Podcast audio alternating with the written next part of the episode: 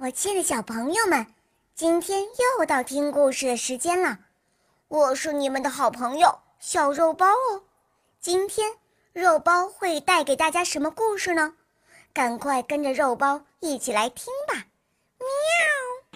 喵。拇指姑娘。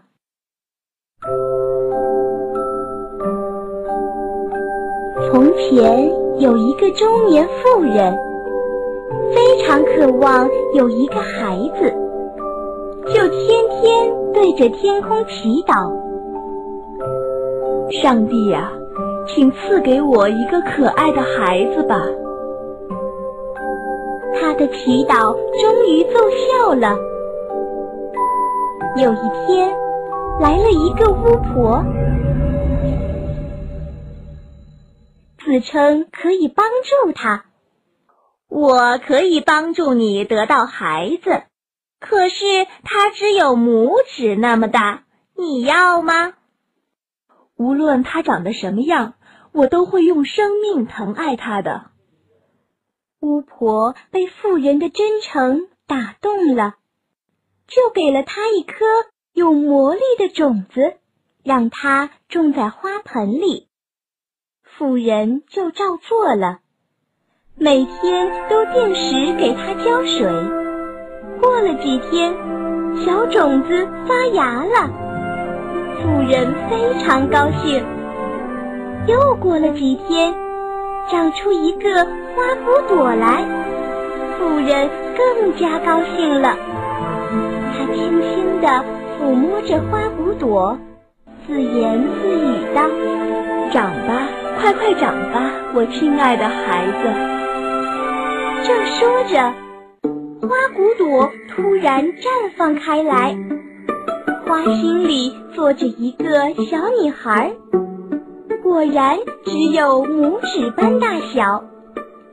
女孩大眼睛、小嘴巴，雪白的皮肤、金黄的头发，简直可爱极了。妇人非常开心。给她起名叫拇指姑娘。妇人用小小的胡桃核给她做睡床，用香香的花瓣给她当被褥，对她呵护有加。拇指姑娘生活的很幸福。可是有一天夜里，一只癞蛤蟆发现了拇指姑娘，自言自语道。哈哈哈哈多可爱的姑娘啊！给我儿子当媳妇儿，再合适不过了。于是，癞蛤蟆悄悄地把拇指姑娘偷走了。可怜的拇指姑娘一觉醒来，发现自己竟然躺在池塘里的一片荷叶上，又着急又害怕，吓得。呜呜的哭起来。水里的鱼儿知道了他的遭遇，都很同情他，说道：“拇指姑娘，别害怕，我们来救你了。”好心的鱼儿趁癞蛤蟆不在家，咬断了荷叶梗子，小小的荷叶顺水飘荡。就这样。拇指姑娘飘到了森林里，他搭了一个芭蕉叶的小屋，编了一张青草小床，吃花蜜，喝露珠，在森林里生活起来。不久，寒冷的冬天来了，花草都凋零了，拇指姑娘找不到一点吃的，只好四处乞讨。她又冷又饿，终于昏倒在地。一只田鼠路过，田鼠可怜拇指姑娘，就把她带到自己的地洞里，让她和自己一起过冬。冬天可真漫长啊！刚过去一半，田鼠储存在洞里的食物就吃的差不多了。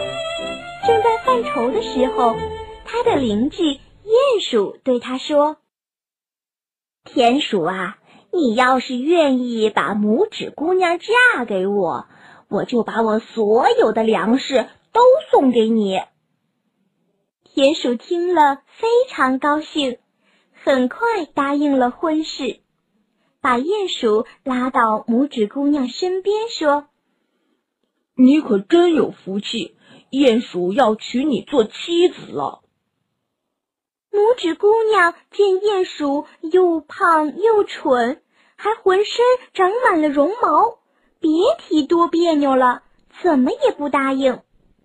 可是田鼠才不管那么多呢，他逼着拇指姑娘摇纺车做嫁衣，准备春天举行婚礼。可怜的拇指姑娘没有办法，经常伤心的哭泣。很快，春天就到了，拇指姑娘的婚期也近了。这一天，拇指姑娘又偷偷跑出洞去。伤心的哭起来，正巧一只可爱的燕子飞了过来，见拇指姑娘哭得这么伤心，就问：“可爱的拇指姑娘，你为什么哭得这么伤心啊？”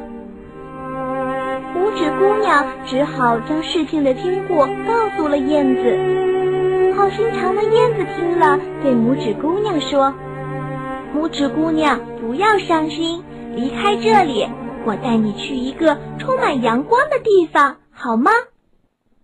无可奈何的拇指姑娘只好点点头，跳到燕子背上。